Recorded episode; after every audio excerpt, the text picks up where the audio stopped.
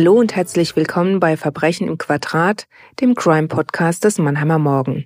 Mein Name ist Angela Boll und ich bin Gerichtsreporterin. Mit euch rolle ich Kriminalfälle auf, die uns hier in der Region bewegt haben. Ich spreche mit Ermittlern, Juristinnen oder Medizinern, die an dem Fall gearbeitet haben und ich frage nach, warum die Ermittlungen auch für meine Gäste unvergessen geblieben sind. Heute geht's hier weiter mit Teil 2 der Folge Cold Case Aufklärung 20 Jahre nach dem Mord. Und wer den ersten Teil dieser Episode noch nicht gehört hat, der sollte jetzt an dieser Stelle am besten gleich abbrechen und das erstmal nachholen. Die unglaubliche Vorgeschichte müsst ihr euch nämlich anhören, bevor wir hier gleich mit Reinhard Hoffmann sprechen, der als ermittelnder Staatsanwalt involviert war. Außerdem habe ich heute auch noch Rasmus Förster vom Landeskriminalamt zu Gast. Er ist Experte auf dem Gebiet der DNA-Analyse und kann uns erklären, wie das überhaupt funktioniert, was man dadurch rauskriegen kann und vor allem rauskriegen darf. Kurz nochmal zur Erinnerung. Im April 1990 wird frühmorgens in der Mannheimer Neckarstadt ein 51-jähriger Italiener erschossen. Die Ermittler gehen bald von einem Profikiller aus, den sie im familiären Umfeld vermuten. Aber es fehlen die Beweise. Auch als zwei Jahre nach der Tat die Tochter des Getöteten ein Geständnis ablegt und behauptet, sie habe damals einen Killer angeheuert, der den gewalttätigen Vater ausschaltet, gibt es keine Festnahme, denn die Frau widerruft ihre Aussage. Die Beamten sind sich sicher, dass diese Variante der Wahrheit entspricht, aber sie können es nicht beweisen. Weitere Jahre vergehen, bis 2006 ein neuer Zeuge auftaucht, der ehemalige Lebensgefährte der Frau. Er stammt aus Albanien, steht kurz vor der Abschiebung und sagt, seine Ex hätte schon vor einiger Zeit im Schlaf geredet und ihm, darauf angesprochen, gestanden, einst ihren Liebhaber mit dem Mord an deren Vater beauftragt zu haben. Belohnung 80.000 Euro und die Aufrechterhaltung der Affäre. Und er bringt einen außergewöhnlichen Beweis an. Eines der Kinder der Frau, das etwa neun Monate nach der Tat geboren wurde, sei nicht von deren damaligem Ehemann, sondern der Sohn eben dieses Killers. Die DNA-Analyse bestätigt dann die Aussage, dass es sich um einen unehelichen Sohn handelt. Aber wo ist der Vater des Jungen? Wo ist der Mann, der mittlerweile 20 Jahre zuvor den Großvater seines Kindes erschossen haben soll? Herr Hoffmann, Sie sind Oberstaatsanwalt und mittlerweile in Pension. Zu welchem Zeitpunkt haben Sie denn das Verfahren übernommen? Ich habe das Verfahren im September 2010 übernommen. Zu diesem Zeitpunkt lag mir ein Vermerk des Polizeipräsidiums Mannheim von der Mordkommission auf dem Tisch, dass man in der Suche nach dem Vater wegen des DNA-Musters nun möglicherweise weiterkommen könnte. Und wie hat es ausgesehen? Was ist da passiert? Bei der Staatsanwaltschaft in Landau lief ein Ermittlungsverfahren gegen eine Person wegen Verdachts der Geldwäsche und in diesem Zusammenhang wurde in dem dortigen Ermittlungsverfahren eine DNA-Probe des dortigen Beschuldigten genommen und dabei hat sich ergeben, dass eine Übereinstimmung in mehreren Allelen, insgesamt acht Allelen des Erbguts besteht zu dem Erbgut des außerehelichen Kindes. Jetzt rechnen wir alle nicht so in Allelen, aber vielleicht können Sie uns mal erklären, wie hoch der Prozentsatz war, dass es sich tatsächlich um den Vater des Jungen handelt. Der Prozentsatz war nicht angegeben, er war aber jedenfalls zu gering, um daraus einen gerichtsfesten Beweis ableiten zu können. Diejenigen, die die DNA überprüft haben beim Landeskriminalamt, haben deswegen angeregt, dass man erneut eine Speichelprobe von dem in Betracht kommenden Vater nehmen sollte, um dann sämtliche Allele überprüfen zu können und daraus sollte sich dann der gerichtsfeste Beweis ergeben. Die Dimension dieses DNA-Treffers ist ja wirklich unglaublich. Nach 20 Jahren intensiver Ermittlungen war das quasi der erste handfeste Beweis, der zum Geliebten der Tochter führen könnte. Weil es nicht der einzige Fall ist, in dem die DNA-Analyse Durchschlagskraft hat, habe ich heute mal einen absoluten Spezialisten auf dem Gebiet eingeladen und da hören wir jetzt mal rein. Das ist der Dr. Förster vom LKA.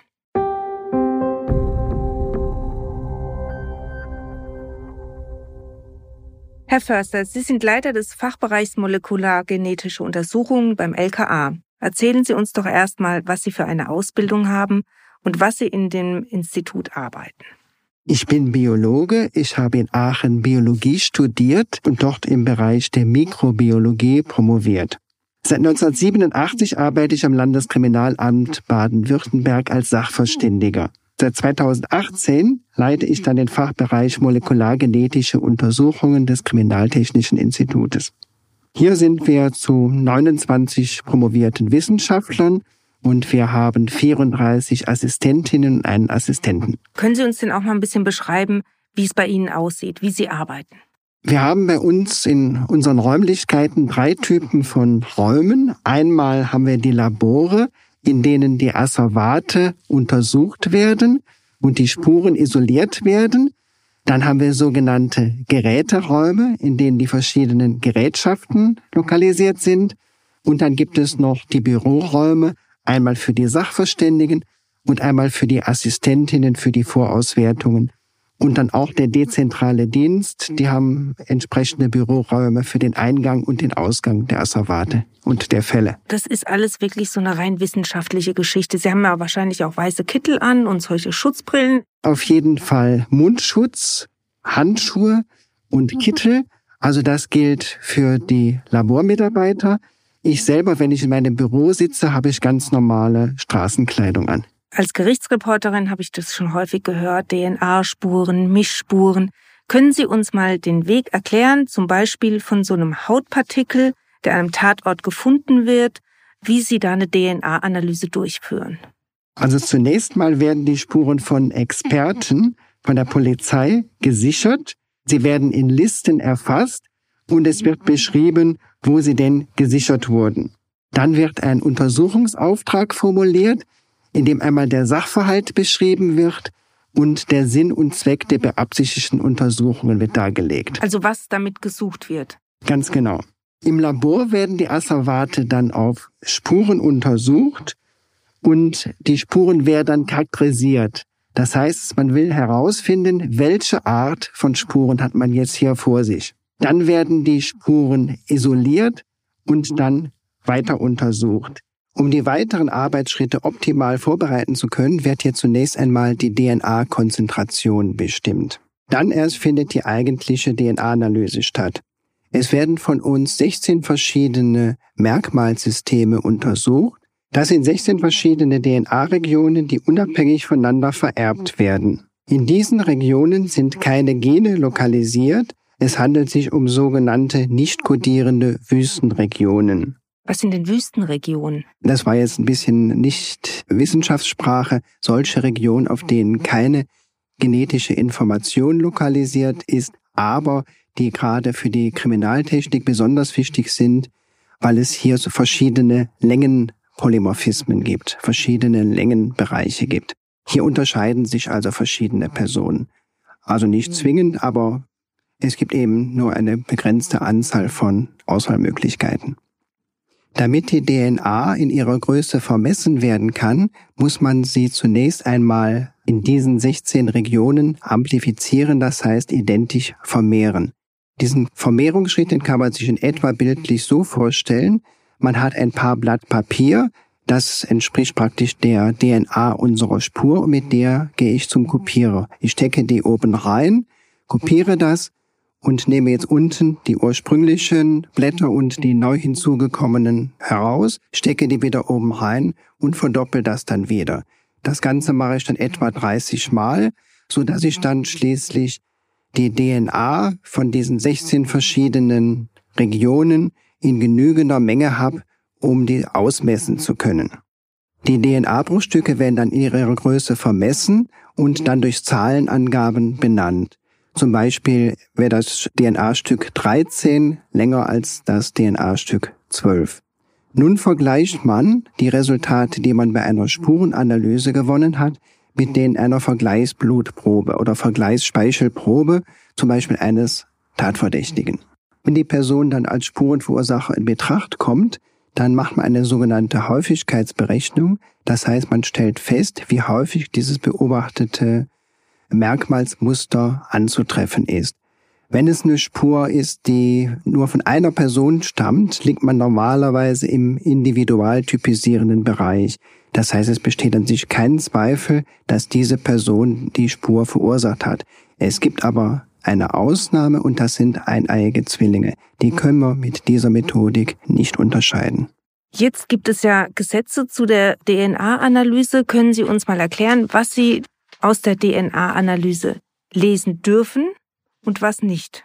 Bei der sogenannten DNA-Phänotypisierung ist es möglich, statistische Aussagen zur Haarfarbe, zur Augenfarbe und zur Hautfarbe zu machen. Auch Angaben zum Alter sind möglich.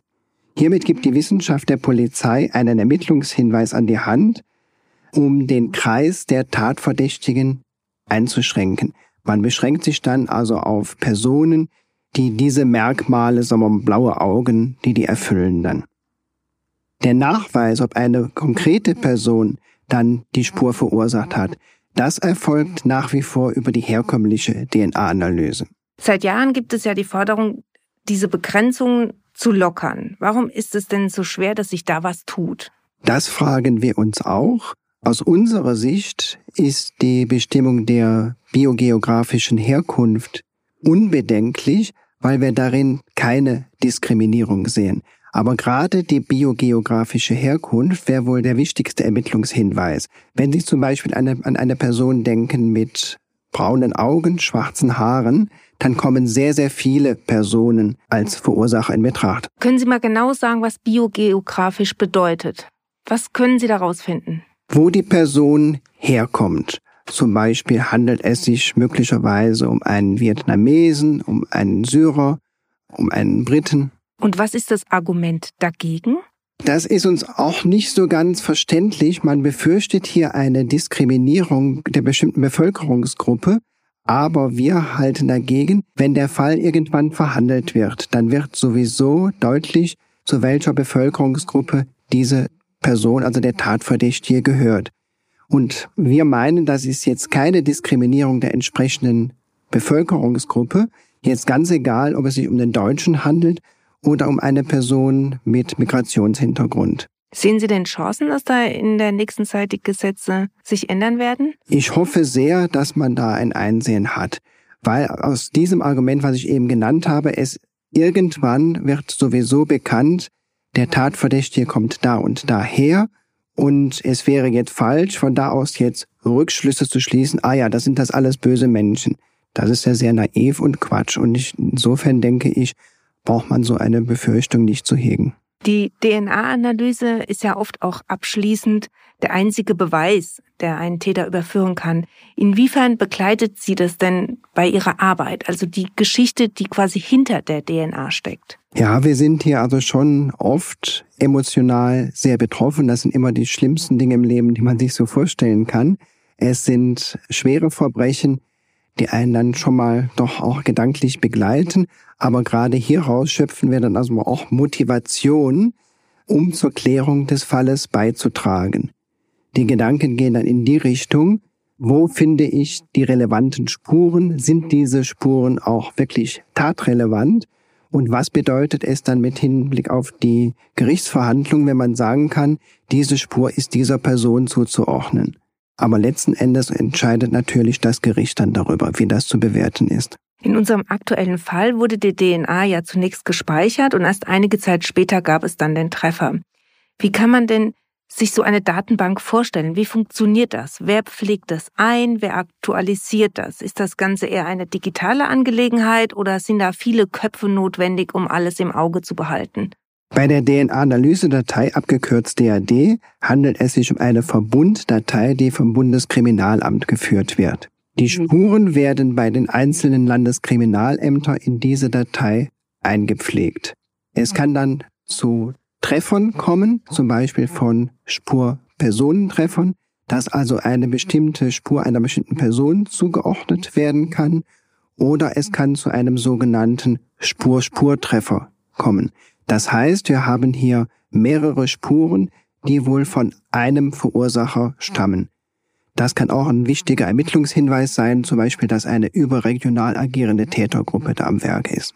Können Sie uns was über die Dimensionen sagen? Also die DNA von wie vielen Menschen ist denn beim LKA gespeichert? Wie lange darf sie überhaupt gespeichert werden? Also wie gesagt, die DAD, also die DNA-Analysedatei, wird vom Bundeskriminalamt geführt, nicht von, vom LKA. Und aktuell sind 870.000 Personendatensätze gespeichert und 380.000 Spurendatensätze.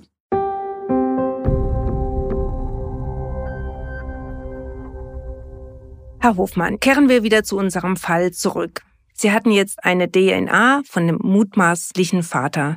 Wie sind Sie vorgegangen? Sie mussten ja, wie Sie vorhin erklärt haben, es noch nachweisen. Gleichzeitig war ja die Mutmaßung, wenn man ihn überprüft, dass er möglicherweise flüchten könnte. Nun geht das Verfahren in der Weise weiter, dass aufgrund der Anregung des Landeskriminalamts, des DNA-Sachverständigen und des Polizeipräsidiums erneut richterliche Beschlüsse beschafft werden müssen, um erneut eine DNA-Probe von dieser Person, die aufgefallen war, in dem Ermittlungsverfahren in Landau zu nehmen und dann mit dieser vollständigen Probe dann auch sämtliche Allele der DNA überprüft werden können. Und das habe ich getan. Ich habe diese Anträge beim Amtsgericht gestellt. Der Richter hat den entsprechenden Beschluss zu erlassen und daraufhin fuhr die Polizei zu dem späteren Beschuldigten und hat eine Speichelprobe genommen, die dieser auch artig und brav abgegeben hat. Natürlich stellt man sich jetzt die Frage, jetzt weiß er ja, dass er im Grunde fast überführt ist. Warum flieht er jetzt nicht? Man kann nur meines Erachtens eine vernünftige Erwägung anstellen ist es schlicht und ergreifend so. Es liegen jetzt 20 Jahre zurück. Die DNA-Recherchemöglichkeiten 1990 waren andere als 2010. 2010 waren sie bereits wesentlich besser. Und er wird gedacht haben, es wird schon irgendwie gut gehen. Es ist jetzt 20 Jahre nichts passiert. Warum soll es jetzt letztlich an ihm, dem Täter, äh, hängen bleiben? Des Weiteren muss man bedenken, die Flucht, das ist ein genereller Aspekt für einen Täter, der ist immer schwer. Ein Mörder, der kann nicht einfach irgendwo hinfliehen und davon ausgehen, dass da keinerlei Überprüfungen oder internationale Fahndungen stattfinden. Ein Mörder muss damit rechnen, dass er massiv verfolgt wird mit internationalen Haftbefehl, mit dem großen Programm, unter Umständen mit einem Zielfahndungskommando des Landeskriminalamts und gegenüber einem solchen Kommando hat man relativ wenig äh, Chancen, dauerhaft zu entkommen. Weiterhin muss man bei einer Flucht eines Schwerkriminellen immer bedenken, diese Person müsste eine Menge Bargeld mit sich führen. Wenn er mit Kreditkarte irgendwo bezahlt, legt er eine Spur und diese Spur kann wiederum verfolgt werden. Das Bargeld geht irgendwann mal aus und wenn man sich dann längere Zeit bei einem aufhält, der sagt dann schon mal, also es reicht, jetzt gehst mal woanders hin, du kannst nicht mehr bezahlen, das war's. Und diese Umstände, die hindern doch viele, die an Flucht denken, letztlich an der Flucht. Wusste er denn, dass es um ein Vaterschaftsgutachten geht, als er seine Speichelprobe abgegeben hat? Das wird er gewusst haben, denn in dem Beschluss steht ja drin, um was es geht. Das wird er gelesen haben. Also er wusste, um welche Tat es geht. Wie hat er denn reagiert? Wie gesagt, er hat brav die Speichelprobe abgegeben, wurde auch kurz befragt. Er hat eingeräumt, äh, dass es ein intimes Verhältnis zu der Tochter äh, des Getöteten gab. Er hat dies aber in einen anderen Zeitraum verlagert, statt 1990 in das Jahr 1995. Und er hat auch eingeräumt, dass er als Gärtner gearbeitet äh, hat bei diesen Angaben hat er sicherlich gedacht, dass das unverfänglich sei. Und in der Konstellation, wo er fast schon ertappt ist, fast schon überführt, macht es keinen Sinn, aus Täters Sicht zu sagen, ich sage jetzt gar nichts, ich verweigere jede Angabe, denn damit macht er sich ja noch nur verdächtiger. Deswegen kooperiert er so halbwegs mit oberflächlichen Angaben. Bis es dann diese Vaterschaft tatsächlich nachgewiesen war, hat es ja dann noch mal ein paar Tage gedauert. Zwischen der Erhebung der Speichelprobe und dem Vaterschaftsgutachten lagen genau fünf Tage. Das Gutachten hat festgestellt, dass der Gärtner mit 99,99991 Prozent der Vater des Kindes sein muss.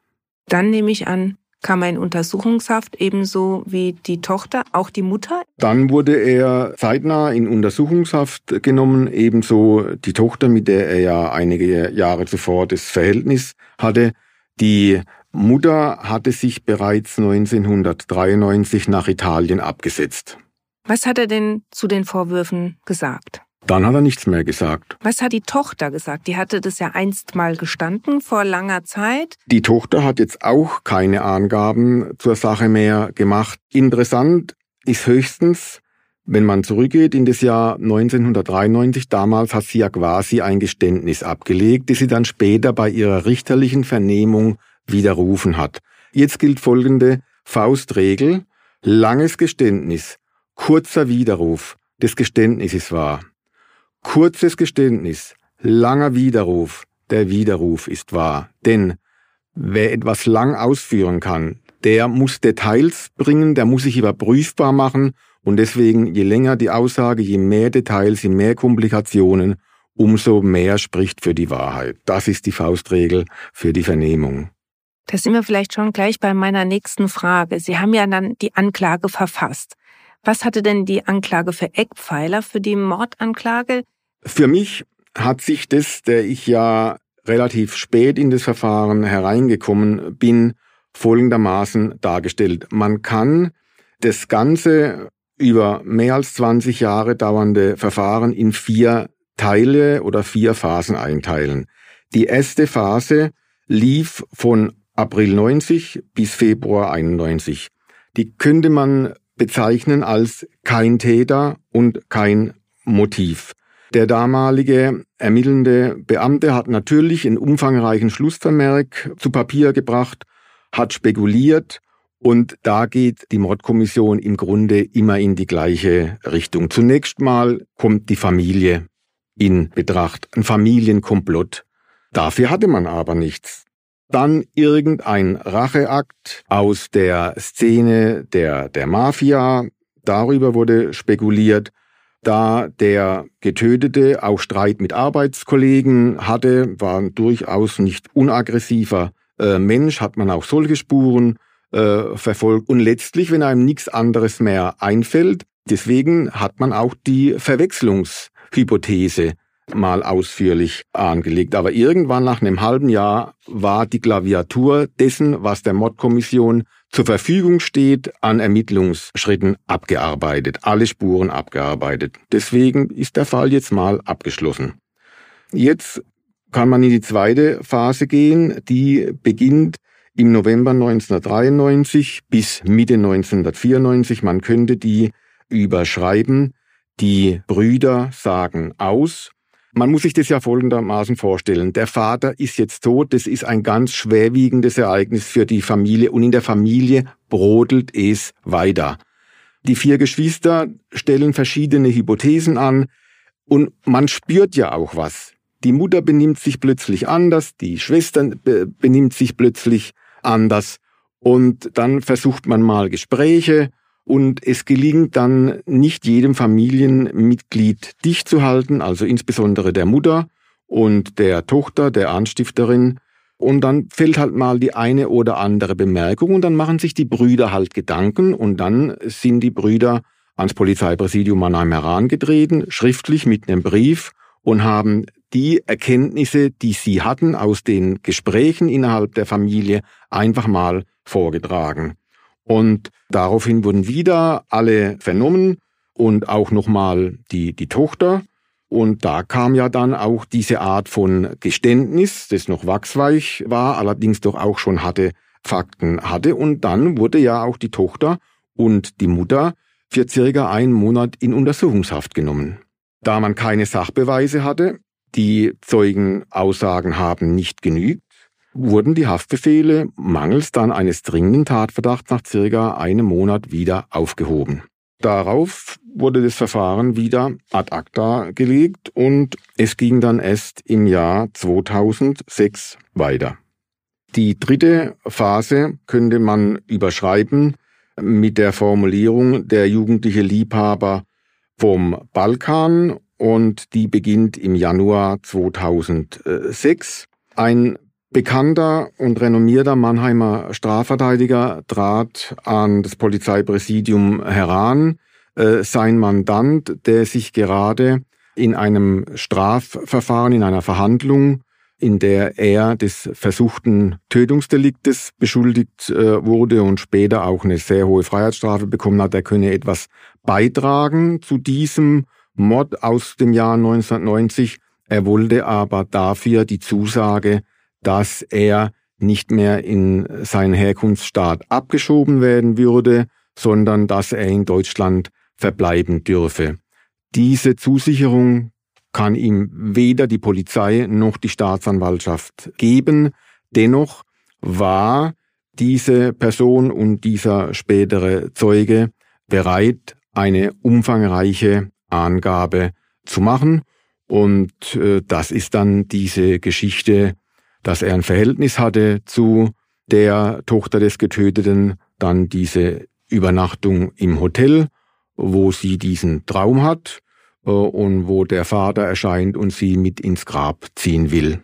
Und da hat äh, dieser Zeuge durch sehr detaillierte Angaben gemacht, was ihm die Tochter alles gesagt hat. Und aufgrund dessen hat man ja dann auch die ersten DNA-Proben im Jahr 2007 von der Tochter des Getöteten, dem außerehelichen Sohn und dem Ehemann, der aber nicht der leibliche Vater war, genommen, sodass man die Gelegenheit hatte, diese drei ausgewerteten DNA-Proben in die entsprechenden Register einzustellen. Und jetzt muss man einfach warten, ob der Kommissar Zufall irgendwann mal hilft und der Treffer kommt.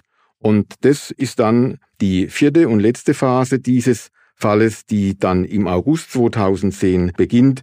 Die kann man dann überschreiben der erfolgreiche Vaterschaftstest. Sie haben ja jetzt nochmal alles zusammengefasst, wie das ja auch üblicherweise in der Anklage auch gemacht werden muss oder gemacht wird. Trotzdem haben die äh, Angeklagten abgestritten.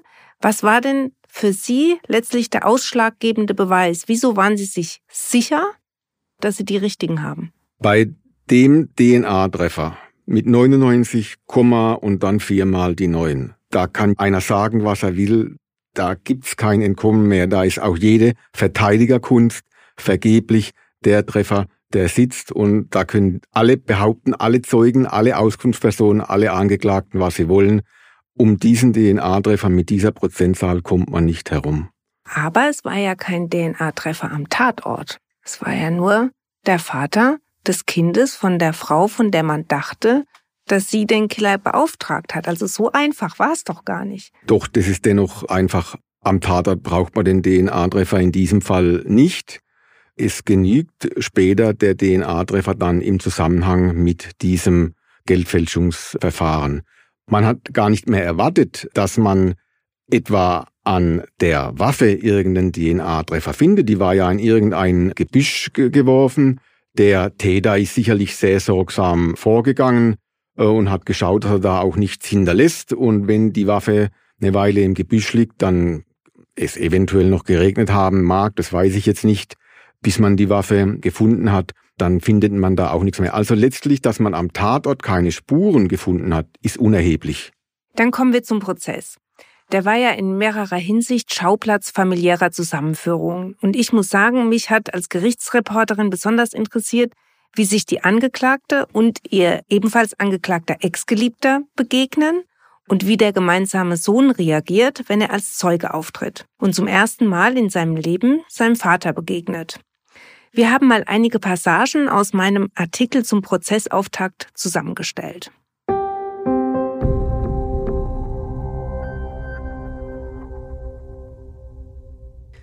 Die Affäre ist lange her, reden möchten die beiden nicht mehr drüber. Und in die Augen schauen wollen sich Concetta F. 45 und Gio Ciacchino C. 43 schon gar nicht. Mit Handschellen gefesselt betreten sie den Saal im Landgericht, einer nach dem anderen. Sie sitzen zusammen auf der Anklagebank und hätten doch zu gern nichts mehr miteinander zu tun. Aber die Vergangenheit hat sie eingeholt. 1990 wurde der Vater von Concetta F. in Mannheim auf der Straße erschossen. Die Staatsanwaltschaft glaubt, dass Gioacchino C. der Killer war und im Auftrag seiner damaligen Geliebten Conchetta F. handelte. Nicht einmal geahnt hätte Conchetta F., dass ihr Jüngster nicht von ihrem damaligen Ehemann sein könnte, erklärt sie vor Gericht. Vieles spricht dafür, dass die 45-Jährige über die Jahre hinweg nicht nur das aus ihrem Gedächtnis gestrichen hat. Nun sitzt sie da, hat nach ihrer Festnahme in Trier, wo sie zuletzt mit ihren vier Söhnen und einem neuen Partner lebte, 17 Kilo verloren und weint, weil ihr die Kinder fehlen. Die Lebensumstände damals, 1990 in Mannheim, der Stress mit ihrem Vater, die Konflikte mit ihren Brüdern, kein Wort verliert sie darüber. Ja, der Vater sei bei den Zeugen Jehovas gewesen und das habe das Familienleben beeinflusst. Soweit bestätigt sie Teile der Anklage. Dass der Herr im Haus gewalttätig war, nicht nur die Tochter, sondern auch seine Frau regelmäßig verprügelte, davon ist nun nicht mehr die Rede. Auch Gioacchino C. schweigt zu der ganzen Geschichte. Bis zum Frühjahr 2011 kam er gut durchs Leben, fiel nicht auf, arbeitete regelmäßig, war stolz auf seine vier Kinder und auf seine Ehe, die immerhin schon fast 30 Jahre hielt. Doch dann kam die Polizei, deckte die Affäre von damals auf, legte einen Vaterschaftstest auf den Tisch und durchsuchte die Wohnung der Familie C. Eine Automatikpistole lag da auf dem Schlafzimmerschrank, dazu zwei Magazine, ein Schalldämpfer und 132 Schuss Munition in einem Pizzakarton.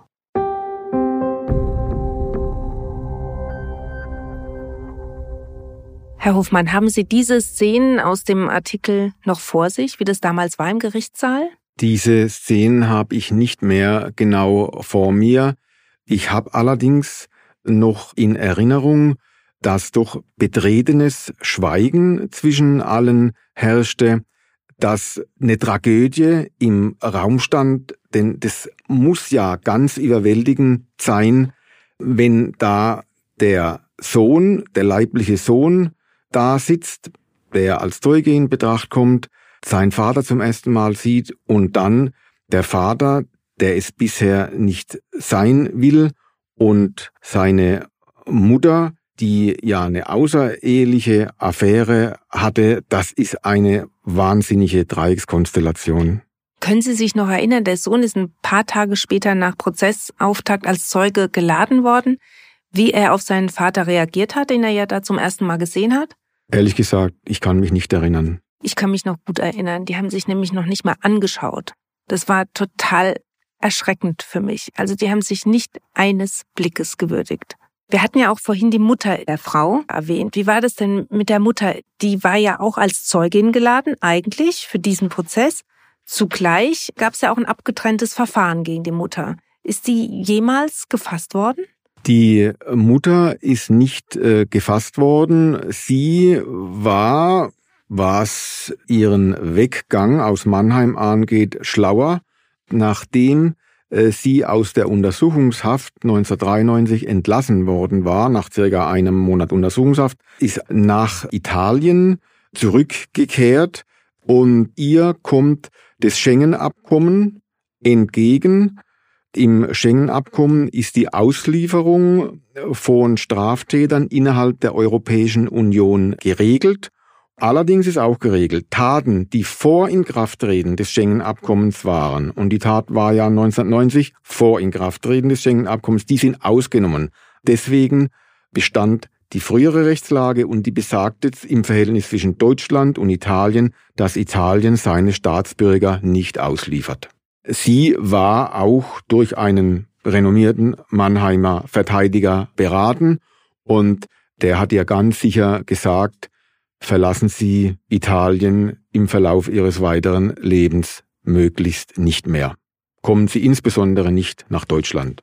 Der Hauptbelastungszeuge, dieser ehemalige Liebhaber, mit dem sie die Nacht im Hotel verbracht hat und dann losgeplaudert hat im Traum, der ist einfach nicht erschienen.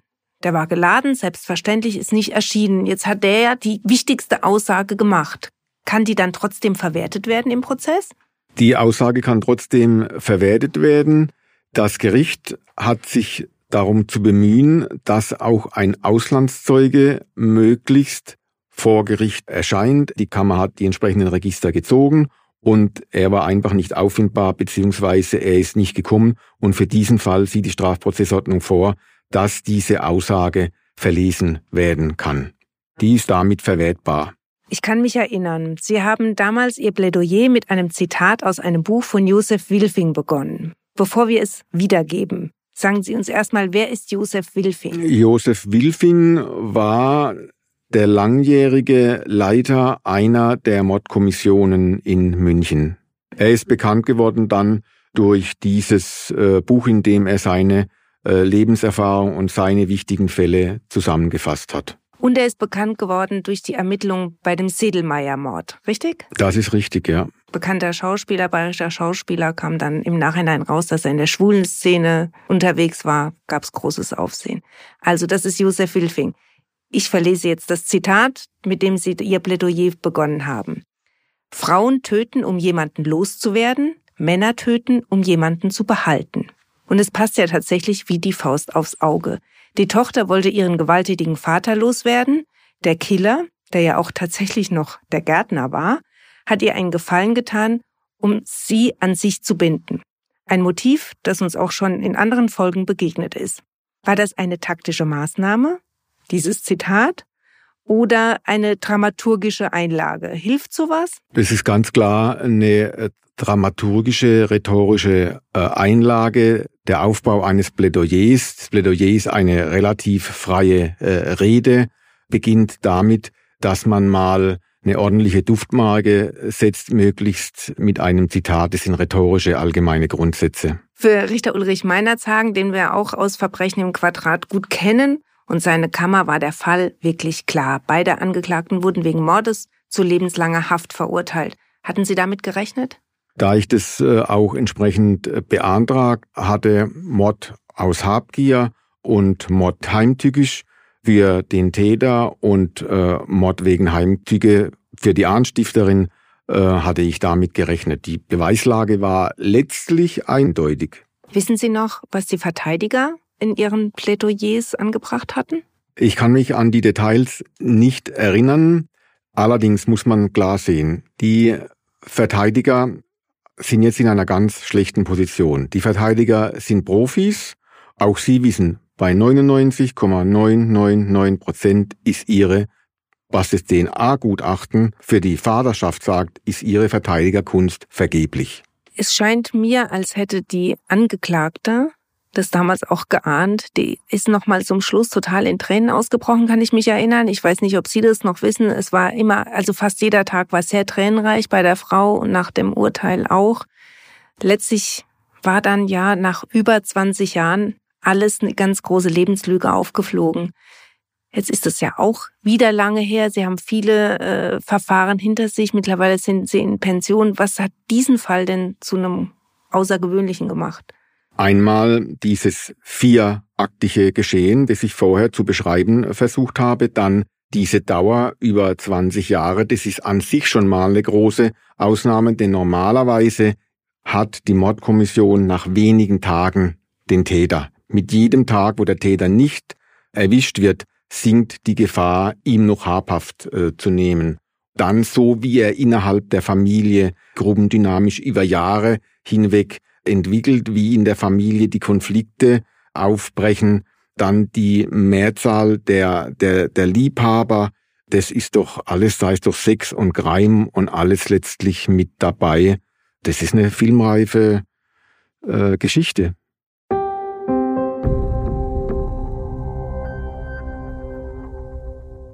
Vielen Dank, Herr Hoffmann, dass Sie mein Gast waren.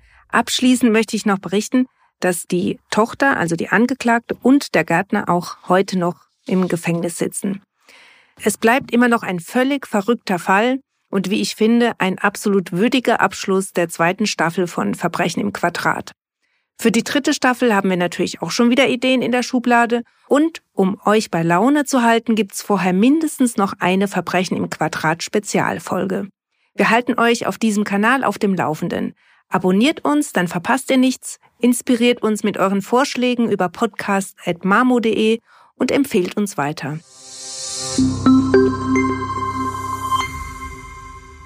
Ein Podcast des Mannheimer Morgen, produziert von Mischa Krumpe.